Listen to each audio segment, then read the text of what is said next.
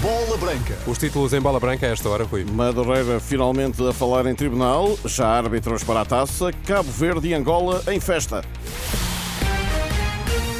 A bola branca no T3 com Rui Viegas. Olá, Rui, boa tarde. Olá, viva, boa tarde. Fernando Madureira já fala no Tribunal de Instrução do Porto. O líder dos Super Dragões começou a ser ouvido esta tarde por um juiz. Em causa está a pancadaria na Assembleia Geral Portista, mas também novos indícios de crime que o Ministério Público juntou ao processo. Isto 24 horas depois de Pinto da Costa ter apresentado a sua recandidatura e de ter deixado um abraço ao amigo Madureira. Uma amizade que deve ser ser esclarecida, segundo Carlos Melo Brito, membro do Conselho Superior do Futebol Clube do Porto, hoje em Bola Branca. Eu reconheço que há aí alguma alteração do discurso, mas penso que é motivado pelo período eleitoral que se está ou vai começar a viver. Não seria importante também esclarecer que tipo de relação eh, mantém o presidente e o clube com esta pessoa? Sim, acho que é importante esclarecer, caso não haja um esclarecimento cabal. Admito que os sócios também tirem daí as suas conclusões. Portanto, alguma coisa terá de ser dito pelo seu presidente Pita Costa ou por alguém da equipa um caso para continuar a ser seguido aqui e em rr.pt.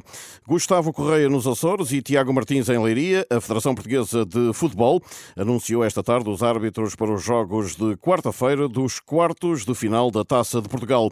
Às 16, menos uma hora em Ponta Delgada, Santa Clara Futebol Clube do Porto, árbitro Gustavo Correia, vídeo-arbitragem de Bruno Esteves e às 20h45, União de Leiria Sporting, com o árbitro Tiago Martins Martins, VAR Hugo Miguel.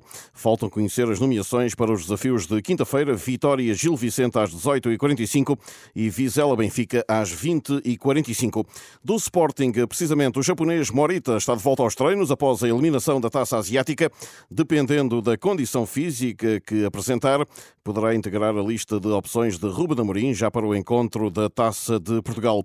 O técnico dos Leões, que projeta amanhã o desafio com os leirienses, o mesmo uh, fará o técnico do conjunto da casa. E com o adiamento do Famalicão Sporting, a jornada 20 do campeonato tem esta noite em Rio Maior a sua penúltima partida. Casa Pia Boa Vista às 20h15, um jogo que terá a segurança assegurada pela GNR, tal como o Tondela Passos de Ferreira da segunda Liga, que começou às 6 da tarde e que neste momento, com 16 minutos, eh, coloca a equipa da casa em vantagem por 1-0. Surpresa na Grécia, Pedro Alves deixa o Olympiacos, revelou o jornal O Jogo.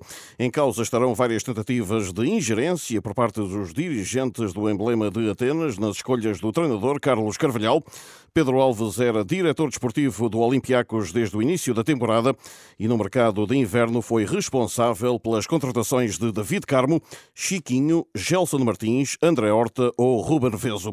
E o antigo treinador, amigo, tutor e conterrâneo de Cristiano Ronaldo, Lionel Pontes, admite que CR7 pode pendurar as chuteiras em breve. Poderá estar para breve deixar o futebol. Uh, acredito que mais, pelo menos mais dois anos poderá jogar. Posteriormente a isso, a paixão por futebol pode, poderá ser a grande, a grande razão de ele continuar ligado ao futebol, apesar de, paralelamente a isso, ter uma marca que vai, vai ser alimentada ao longo dos anos. Ronaldo faz esta segunda-feira 39 anos. A história do jogador e a marca serão eternos após o fim da carreira, sendo que Lionel Pontes gostaria de ver o internacional português ainda nos nossos relevados. Mais realizável será Ronaldo trocar a Arábia Saudita por outro campeonato, defende o treinador madeirense hoje a trabalhar na China. Eu acho que não será o último país que ele vai, ele vai parar. A dúvida será qual será o, o próximo passo poderá jogar um pouco mais além de, destes, deste Al Nasser. Mas na Europa? Uh, essa, essa, essa é a dúvida que poderá parar no lar.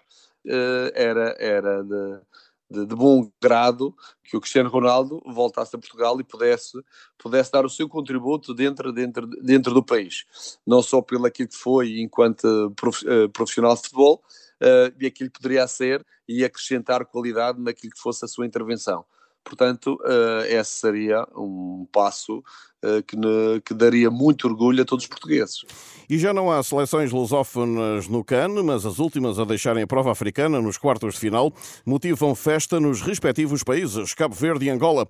Em bola branca, Bruno Romão, antigo adjunto dos cabo-verdianos, apela à continuidade após a histórica prestação da equipa de Bubista. Deve, sobretudo, falar em continuidade e não numa, numa expectativa desmesurada que pode acabar em maior desilusão, porque a maior parte das seleções africanas que, que, que têm maior poder financeiro do que, que Cabo Verde competem noutro, noutro patamar, não é? Portanto, nesta CAN tudo se conjugou, não é? Uma fase de grupos positiva, depois fase eliminar também positiva, boas prestações e de facto haviam aqui possibilidades interessantes até se calhar de atingir uma final, não é? E acho que todo, todos acabámos por sentir isso, não é? Mas eh, eu penso que não, outro patamar, eu penso que sobretudo continuidade. Romão, que trabalhou com Rui Águas nos Tubarões Azuis, é hoje técnico principal dos finlandeses do IFK Mariehamn. Aplaude Cabo Verde, mas também Pedro Gonçalves, à frente da seleção de Angola. Esta cereja no topo do bolo, esta participação da Angola internacional, tem muito do seu dedo e, e claro, de outros selecionadores, mas muito do seu dedo, porque ele começou no Sub-17 caminhou até à seleção principal e fez a melhor participação de sempre por Angola. Portanto, eu queria deixar aqui um asterisco e os meus parabéns ao Pedro. Relativamente a Cabo Verde, eh, eu acho que todos os cabo-verdianos devem estar muito orgulhosos da seleção. A participação foi excelente, fica um bocadinho amargo de boca, sentindo que se calhar poderíamos ter chegado mais longe. A Taça das Nações Africanas vai ter as meias finais na quarta-feira com o Nigéria, África do Sul e o Costa do Marfim, República Democrática do Congo. No Egito, Jaime Pacheco abandona o Pirâmides depois da eliminação da Taça da Liga Egípcia. E a seleção de futebol de praia prepara em Oman, no Médio Oriente, a entrada a 16 de fevereiro no Campeonato do Mundo diante do México. Amanhã joga com o Egito na única partida de preparação, mas que se assemelha ao desafio com os anfitriões já em pleno torneio. Garantia do aula do Sporting de Braga, Ruben Brilhante. O Egito é uma equipa que, que, também está no Campeonato do Mundo, vai ser um, é uma equipa difícil, vai ser um bom jogo de preparação, porque, porque é uma equipa parecida às que estão no Mundial e é, é uma equipa africana tal como, tal como o Oman, têm as suas semelhanças, são fortes fisicamente, correm muito e isso vai, isso vai ser bom para nós porque, porque é parecido ao que vamos encontrar no Mundial. E a fechar, depois do triunfo de sábado, a seleção de futsal reencontra esta noite o Japão no encerramento do primeiro estágio de preparação para o Campeonato do Mundo. Jogo às 8 da noite em Matosinhos. Fica tudo em rr.pt. Boa tarde.